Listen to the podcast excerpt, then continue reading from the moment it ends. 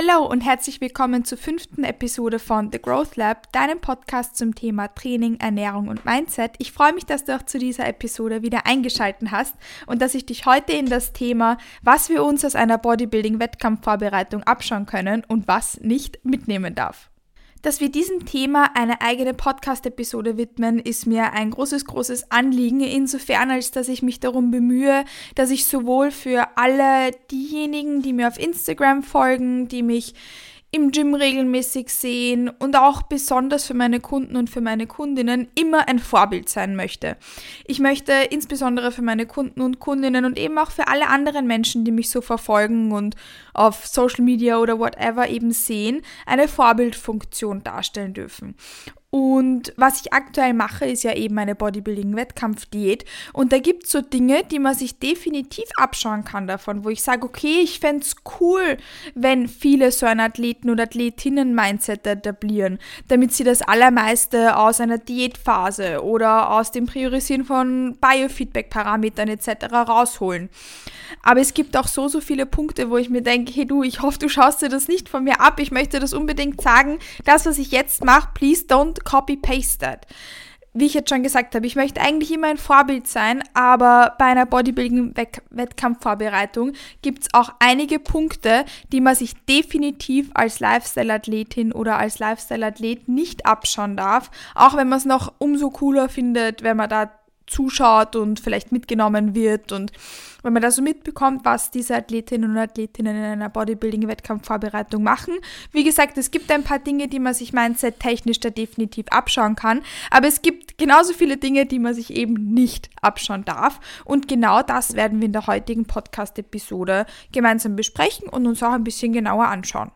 Du hast jetzt vielleicht schon rausgehört, es ist besonders so mindset-technisch ähm, dass da ein paar Punkte sind, wo, wo es vielleicht cool ist, wenn man sich das aus einer Bodybuilding-Wettkampf-Diät abschauen kann oder wo man sich denken kann, hey, äh, warum kann ich mich nicht auch auf diese Punkte konzentrieren und warum kann ich sie nicht genauso in den Vordergrund drücken und priorisieren, wie das eine Wettkampfathletin oder ein Wettkampfathlet macht. Da ist auf jeden Fall ein Punkt, nämlich, dass die Optik bei einem Bodybuilding-Athleten oder einer Bodybuilding-Athletin definitiv wichtig ist. Das ist im Endeffekt ja das, woran man arbeitet bedeutet, dass man optisch ein bestimmtes Package auf eine Bühne bringt. Das ist im Endeffekt auch das Einzige, was zählt.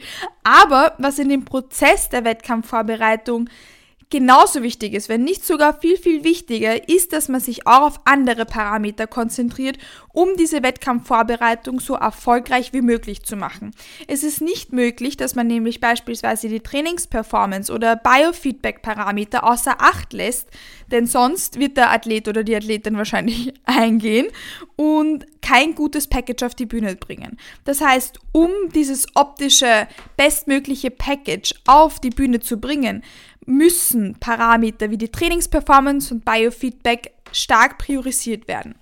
Und natürlich möchte ich nicht, dass irgendjemand denkt, dass man genauso harsh und genauso verbissen jetzt eben Stressmanagement etc., die Dinge, die wir jetzt gleich gemeinsam ansprechen werden, priorisiert und in den Vordergrund rückt, aber so vom Athleten, Athletinnen-Mindset wäre es cool, wenn man genauso sich selbst priorisieren würde, wie das manchmal ein richtiger Athlet oder eine richtige Athletin macht. Beispielsweise das Stressmanagement. In einer Wettkampfvorbereitung darf das Stressmanagement nicht zu einer entscheidenden, äh, fehlerhaften Komponente sozusagen sein. Das Stressmanagement muss gut sein. Das Stressmanagement muss priorisiert werden. Was ich jetzt beispielsweise auch in meiner Prep gemerkt habe, ist, dass es für mich wahnsinnig wahnsinnig wichtig ist, dass ich mir genug Downtime nehme, dass ich wirklich, auch wenn ich mal nicht so Bock habe, mein Journaling mache und dass ich regelmäßig mir ein paar Minuten Zeit nehme für irgendwelche Guided Meditations etc. Dass ich nicht am Abend noch die To-Do-List für den nächsten Tag im Bett schreibe, sondern dass ich da wirklich mein Stressmanagement und meine Downtime priorisiere. Das ist auch etwas, was ich dann in die Zeit nach meiner Wettkampfvorbereitung definitiv mitnehmen möchte, dass ich jetzt merke, wie gut es mir eigentlich tut und wie wichtig das für mich ist, dass ich da mein Stressmanagement und mein Downtime-Management in den Vordergrund rücke. Das das ist vielleicht etwas, was in der Prep ein bisschen exzessiv ist äh, und wo ich jetzt sagen würde, okay, es wäre halt auch cool, wenn es Tage geben würde, wo ich davon abweichen könnte. Wo ich dann ein bisschen spontaner sein kann. Aber das werden wir uns eh auch noch gemeinsam anschauen. Eine Wettkampfvorbereitung ist ein Ausnahmezustand und da wird halt jeder, jeder einzelne Punkt perfektioniert. Das ist definitiv etwas, was man sich von einer Wettkampfvorbereitung nicht abschauen darf. Nicht jeden Tag muss jeder Punkt zu 100% perfekt sein, damit man Fortschritte macht und seine Ziele erreicht. Im Gegenteil. Es ist sogar essentiell und wichtig, dass man von diesem, diesem Perfektionismus abweichen kann, um seine Ziele zu erreichen weil du sonst ausbrennst, an einem Diät-Burnout erleidest. Und das ist etwas, was man definitiv äh, vermeiden möchte. Das heißt, wir wollen nicht, dass du in so ein Diät-Burnout reinschlitterst, nur weil du versuchst, dass du zu 100% jeden einzelnen Punkt perfektionierst. Eben im Gegenteil, es ist wichtig, dass man da ausreichend Flexibilität hat, auch bei den Punkten, die wir jetzt ansprechen werden, damit man langfristig das auch wirklich priorisieren kann. Weil wenn du alles immer zu 100% nailen willst und da gar keine Abweichung und Flexibilität tolerierst, dann wird es dir irgendwann mal auch keinen Spaß machen und dann kommt kommt erst recht wieder so ein Schwarz-Weiß-Denken, so ein, ja, okay, passt, äh, entweder alles all in or nothing denken. Äh, und genau um sowas zu vermeiden, ist es wichtig, dass man sich da auch Flexibilität lässt. Äh, das ist etwas, was man in der Wettkampfvorbereitung definitiv eher nicht hat. Das heißt, das gehört zu den Dingen, die man sich aus einer Prep nicht abschauen möchte. Aber grundsätzlich möchte ich definitiv das Priorisieren von meinem Stressmanagement und Downtime-Management auch nach meiner Prep so beibehalten, eben mit ein bisschen mehr Flexibilität, wo ich sage, okay, es ist, stresst mich nicht oder es ist jetzt nicht so schlimm, wenn ich mit Freunden, Freundinnen doch noch ein bisschen länger zusammensitze und dann vielleicht keine Zeit mehr für mein Journaling habe. Aber so ganz grundsätzlich möchte ich dieses Priorisieren von meinem Stress- und Downtime-Management definitiv nach der Prep auch in der Form beibehalten, weil ich einfach gemerkt habe, das ist wichtig, das tut mir gut und in der Prep merkt man, erst, wie gut und wie wichtig das eigentlich ist. Und deshalb, ja, ist das so eine Sache, die ich definitiv, die ich definitiv als, als etwas empfinde, die man sich aus einer Wettkampfvorbereitung abschauen kann. Einfach auch ein bisschen mehr auf sich selbst schauen. Und außerdem priorisiert man in einer Wettkampfvorbereitung definitiv auch die anderen Biofeedback-Parameter, wie beispielsweise die Verdauung. Es wird viel stärker darauf geschaut, okay, welche Lebensmittel tun mir gut, welche Lebensmittel tun mir nicht gut, welches Mealtiming passt für mich, wie sollte ich Mindfulness beim Essen praktizieren, damit es mir gut tut. Das heißt, dass man generell so verschiedene Parameter betrachtet, die man vielleicht nicht zu 100% immer direkt mit Verdauung etc. konnotiert, aber sich in einer Wettkampfvorbereitung dann ein bisschen genauer anschaut und sich da die Zeit dafür nimmt. Aber das kann man ja auch außerhalb von einer Wettkampfvorbereitung machen, dass man auf sich selbst schaut und auch Dinge wie die Verdauung mal in den Vordergrund stellt und sich dafür Zeit nimmt, das ein bisschen zu analysieren und zu schauen, okay, was tut mir gut, was tut mir eben nicht gut.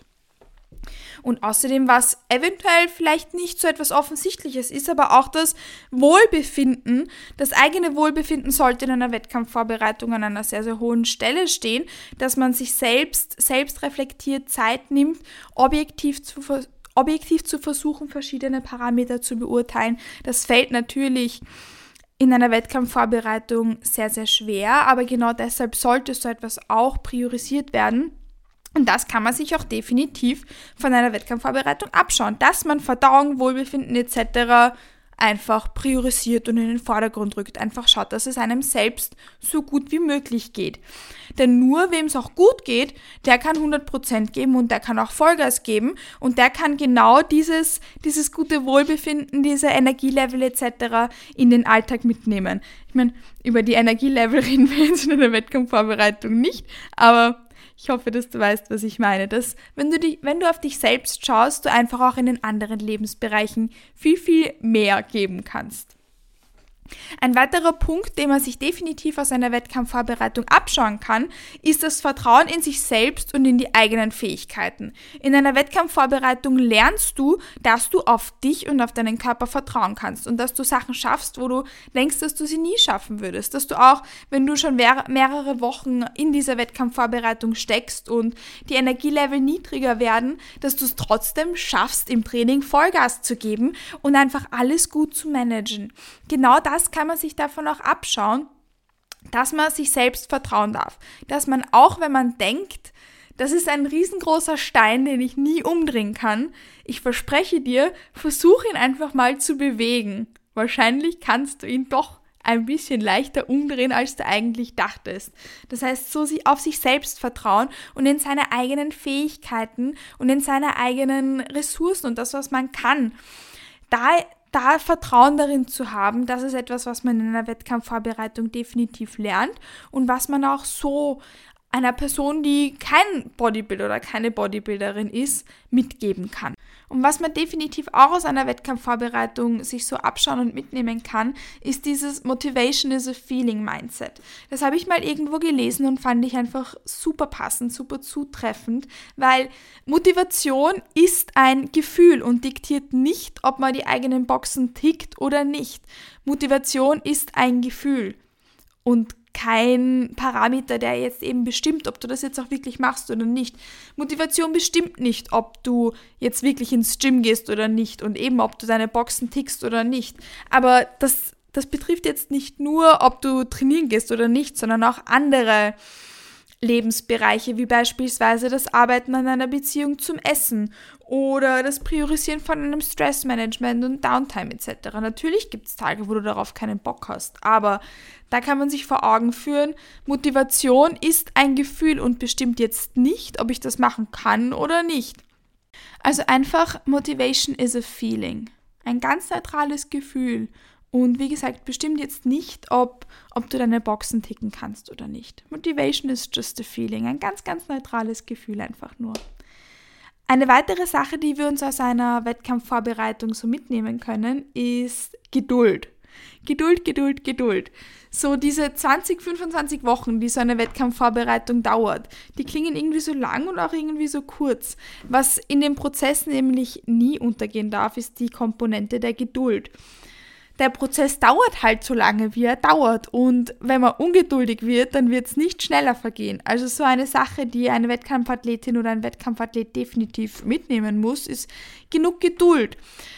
Wenn ich jetzt einer Kundin oder einem Kunden sagen würde, sie brauchen 20, 25 Wochen, um ein bestimmtes Ziel zu erreichen, dann würden die sich vielleicht denken, okay, ähm, das klingt jetzt aber ganz schön lange. 20, 25 Wochen ist eine ganz schön lange Zeit. Aber mit dem Mindset geht jetzt keine Wettkampfathletin oder Athletin ans Ziel ran. Ähm, das heißt, was wir uns da definitiv mitnehmen können, ist ausreichend Geduld. Oftmals sind wir mit dem Erreichen unserer Ziele viel zu ungeduldig.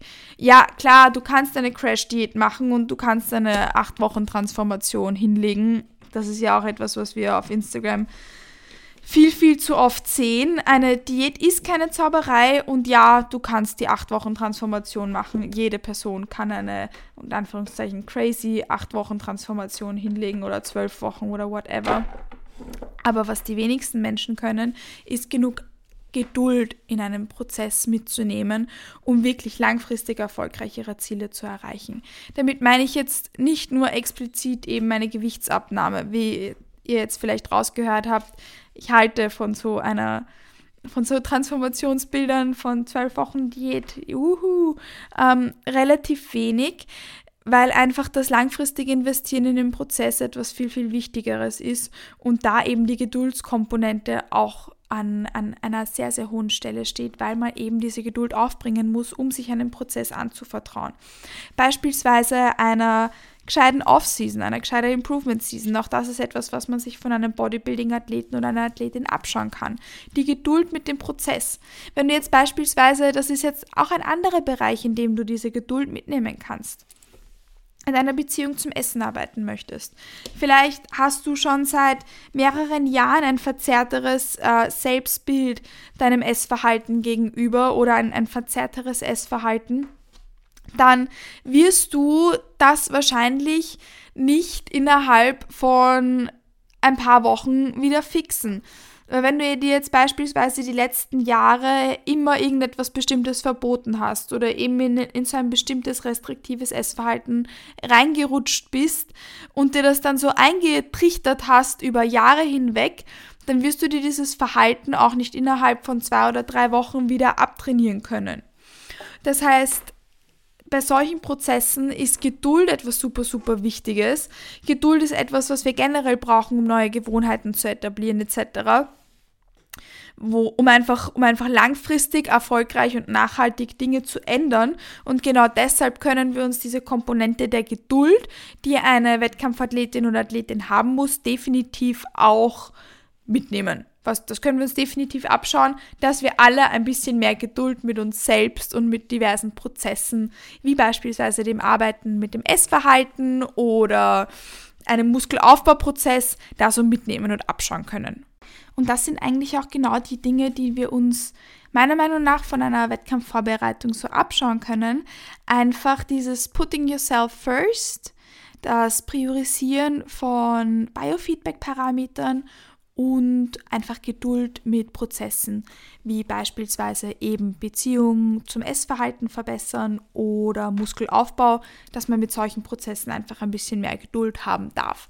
Das sind so die, die Dinge, die, die wir uns auch von, vom Mindset her von einer Wettkampfathletin oder einem Athleten abschauen können. Das klingt jetzt vielleicht so, als wäre in einer Prep super, super, da gäbe es da super lavende Aspekte dran. Aber, das habe ich schon ein bisschen angeschnitten, dem ist nicht so, weil eine Prep ist ein Extremum. Eine Prep ist ein hartes, hartes Extremum. Und was mit diesem Extremum einhergeht, ist, das, ist der Verlust der Periode, Haarausfall. Die Athletin, der Athlet hat keine Energie. Ihm, ist die ganze Zeit kalt, hungrig, man hat keine Zeit und keine Kraft für soziale Interaktionen. Die Social Battery ist wahnsinnig schnell erschöpft und eine PrEP ist einfach kontrolliertes Verhungern und somit definitiv nicht gesund. Es gibt nichts, was in einer, einer Bodybuilding-Wettkampfvorbereitung gesund ist. Und es gibt noch viel, viel mehr gesundheitliche Auswirkungen von einer Bodybuilding-Wettkampfvorbereitung als die, die ich jetzt aufgezählt habe, aber das ist jetzt nicht so das Thema der Podcast-Episode. Das heißt, darauf werde ich jetzt nicht noch viel, viel genauer eingehen. Aber eine PrEP ist ein Extremum eine PrEP ist ein kontrolliertes Verhungern, eine PrEP ist das Arbeiten gegen des eigenen Körpers. Und deshalb gibt es da definitiv sehr, sehr viele Sachen, die wir uns in einer PrEP definitiv nicht abschauen können. Und was wahnsinnig wichtig ist, dass wir jetzt auch noch äh, uns gemeinsam anschauen. Ich habe jetzt eben gesagt, dass eine PrEP ähm, eben dieses kontrollierte Verhungern ist, das heißt eine PrEP ist eine sehr, sehr radikale, eine sehr, sehr starke Diät. Ähm, und was wir uns definitiv von einem Wettkampfathleten oder einer Wettkampfathletin nicht abschauen können, ist das optische Erscheinungsbild. Keine Person, niemand, also niemand, du nicht, ich nicht und Walter nicht und ähm, Karin auch nicht, niemand darf mit so einem geringen Körperfettlevel rumrennen. Außer zu Bühne und wieder zurück. Aber so einen geringen Körperfettanteil zu haben, ist nicht gesund und bringt jegliche Parameter der, der eigenen Gesundheit in, ins Ungleichgewicht, der Weg dorthin alleine. Also jetzt beispielsweise haben wir eh auch angesprochen, Hormonhaushalt etc. Wenn man auf so einem geringen Körperfettanteil ist, dann bringt man alle gesundheitlichen Parameter ins Ungleichgewicht und hat dann davon auch enorme gesundheitliche Auswirkungen. Das heißt, was wir uns nicht abschauen dürfen, ist dieses ähm, so wenig auf den eigenen Körper zu hören. Und eben dieses extreme Diäten. Dieses Extremum ist etwas, was sich niemand von einer Bodybuilding-Wettkampfdiät abschauen darf. Was man sich außerdem nicht abschauen darf, ist diese extreme Verbissenheit. Ich habe jetzt eben schon angesprochen, dass beispielsweise Stressmanagement, Downtime etc. priorisiert wird, aber eben zu verbissen und zu extrem. Also ich beispielsweise merke, dass ich viel zu oft zu sozialen Interaktionen oder zu sozialen Events Nein sagen muss, weil ich weiß, dass ich sie nicht regeneriere. Ich hoffe, das klingt jetzt nicht komisch, ähm, aber genau deshalb sprechen wir das an dem Punkt ja an. Aber ich weiß, dass ich beispielsweise, wenn ich jetzt lang, äh, bis spät abends auf irgendeine Geburtstagsfeier oder so gehen würde, dass ich das nicht regenerieren würde. Also ich bräuchte Tage, um mich davon zu erholen. Und das ist ja nichts, was man sich da irgendwie von einer, was man irgendwie schön findet oder was man in einem normalen Alltag so haben möchte, dass man keine Kraft und keine Energielevel hat, um an einer sozialen Interaktion teilzunehmen oder dass man Tage braucht, um sowas zu regenerieren. Das heißt, diese extreme Verbissenheit, in einem Prozess, mit einem Prozess ist etwas, was man sich definitiv nicht von einer Bodybuilding-Wettkampfdiät abschauen darf. Und außerdem ist eine Bodybuilding-Athletin, ein Bodybuilding-Athlet viel zu streng zu sich selbst und viel zu genau und viel zu verbissen. Aber das ist etwas, was hoffentlich eh klar ist, dass das Szenario einer Prep etwas ist, das wisst ihr wahrscheinlich, wo man sehr genau ist, wo man sehr, sein Essen sehr, sehr genau anschaut, monitorisiert ähm, und relativ genau trackt und deshalb dann auch sehr, sehr streng zu sich selbst ist, weil eben nicht so viel Platz für Spielraum, für für Flexibilität ist. Natürlich versucht man das so flexibel wie möglich zu gestalten. Ich beispielsweise es noch komplett flexibel und esse jeden Tag das, worauf ich Lust habe, was eben so in, in meine Vorgaben passt. Ähm, aber die, die Flexibilität geht halt zu einem, zu einem gewissen Grad komplett flöten. Also sowas mit Auswärtsessen oder so, das spielt es halt nicht. Und das ist etwas, was man sich definitiv nicht von der Prep abschauen darf. Also in einer normalen Diät muss Auswärtsessen und Flexibilität drinnen sein. Punkt. In einer normalen Diät muss es möglich sein, dass du auch mit Familie, Freunden, Freundinnen essen gehst und da genug Flexibilität hast. Das, ist, das heißt, das ist etwas, was man sich definitiv nicht von einer Prep abschauen darf. Dieses extrem streng zu sich selbst zu sein und so genau zu sein. Das ist etwas, was man in keinem anderen Szenario außer in einer Wettkampfvorbereitung sehen darf, dass man so wenig Flexibilität hat. Was jetzt schon zum nächsten Punkt kommt, dass man sich eben viel zu sehr restriktiert, dass viel zu viele Restriktionen da sind und eben zu wenig Flexibilität. Das sind so Dinge, die wir uns aus einer Wettkampfvorbereitung definitiv nicht abschauen dürfen. Das heißt, eine Wettkampfathletin oder ein Wettkampfathlet ist sehr verbissen, sehr streng zu sich selbst, viel zu genau, setzt sich viel zu viele Grenzen und hat viel zu wenig Flexibilität. Und das ist eben etwas, das wir uns definitiv nicht von einem Bodybuilding-Wettkampfathleten, Athletin abschauen dürfen. Das sind jetzt eben so ein paar Punkte, die wir jetzt gemeinsam durchgegangen sind. Es ist cool, wenn man so ein Athleten, Athletinnen-Mindset hat und sich selbst priorisieren kann und seine eigenen Biofeedback-Parameter priorisiert und auch genug Geduld mit verschiedenen Prozessen hat.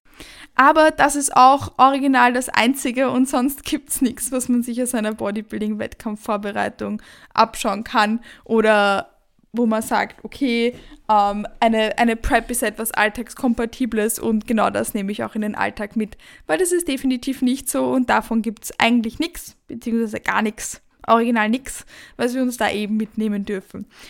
Ich persönlich ähm, habe mir das Ziel der Bodybuilding-Wettkampfvorbereitung schon vor Ewigkeiten gesetzt und das ist für mich etwas, was ich mir sehr, sehr lange gewünscht habe und was für mich auch der Grund war, warum ich aus meiner Anorexie mich daraus gepusht habe, weil ich sowas unbedingt mal machen wollte. Und ich lebe und liebe fürs Bodybuilding und habe mich da darin selbst gefunden in, in jeglicher Komponente und in jeglichem Bereich des Bodybuildings. Aber eine Bodybuilding-Wettkampfvorbereitung ist nichts Alltagskompatibles und das ist auch etwas, was ich euch mit dieser Podcast-Episode definitiv mitgeben wollte. Ich hoffe, dass da so ein paar Sachen für euch dabei waren, wo ihr euch denkt, okay, cool. Ähm, so mindset-technisch das mit der Geduld beispielsweise ist etwas, was ich mir auch mitnehmen möchte. Aber ich hoffe, dass ihr euch eben auch vor Augen führen konntet, dass eine Bodybuilding-Wettkampfvorbereitung auch gesundheitliche Risiken mit sich bringt. Die haben wir jetzt eben nicht so genau angesprochen, weil das nicht das Thema der Podcast-Episode ist. Aber auch, dass sonst ähm, in Bezug auf die Flexibilität etc. eine Bodybuilding-Wettkampfvorbereitung einfach so viele Dinge hat, die sich ein Lifestyle-Athlet, eine Lifestyle-Athletin oder einfach nur eine Person, die sich zum Beispiel auf einen Marathon oder einen Powerlifting-Wettkampf oder so vorbereitet, definitiv nicht abschauen darf. Vielleicht kennst du diesen, diesen Spruch, dass das Leben ist keine Wettkampfvorbereitung, das Leben ist ja keine Bodybuilding-Prep. Das heißt, die PrEP ist das einzige Szenario, das es auf der Welt sozusagen gibt, wo so wenig Flexibilität vorhanden ist. In jeder anderen Diät, in jedem anderen Szenario darf und muss viel, viel mehr Flexibilität da sein. Auch das ist vielleicht etwas, was wir uns eben abschauen dürfen. Dass eine PrEP so genau das Gegenteil davon von der Flexibilität her ist als dass wir uns eigentlich von einer, von einer normalen Diät oder von einem normalen Essverhalten wünschen und, und so mitnehmen wollen. Wie ich jetzt schon gesagt habe, hoffe ich, dass für dich in der Podcast-Episode irgendetwas dabei war, was für dich vielleicht neu war oder wo du dir denkst, hey cool, jetzt eben genau das möchte ich mir jetzt mitnehmen. Ich darf ein bisschen mehr geduldig mit mir selbst sein und ich darf mich selbst ein bisschen mehr priorisieren. Vielleicht war da ja irgendetwas für dich dabei. Wenn du dazu eine Frage hast oder etwas unklar ist, dann kannst du dich as per usual jederzeit bei mir via Instagram melden. Da ist mein Name Kathi Madlik. Ich habe mich gefreut, dass du zu dieser Podcast-Episode wieder eingeschaltet hast hast und ich freue mich, wenn du auch zur kommenden Episode wieder einschaltest und wünsche dir unabhängig davon, wann du das jetzt gerade hörst, noch einen wunderschönen Tag, einen wunderschönen Abend und freue mich schon auf die nächste Episode. Bis bald!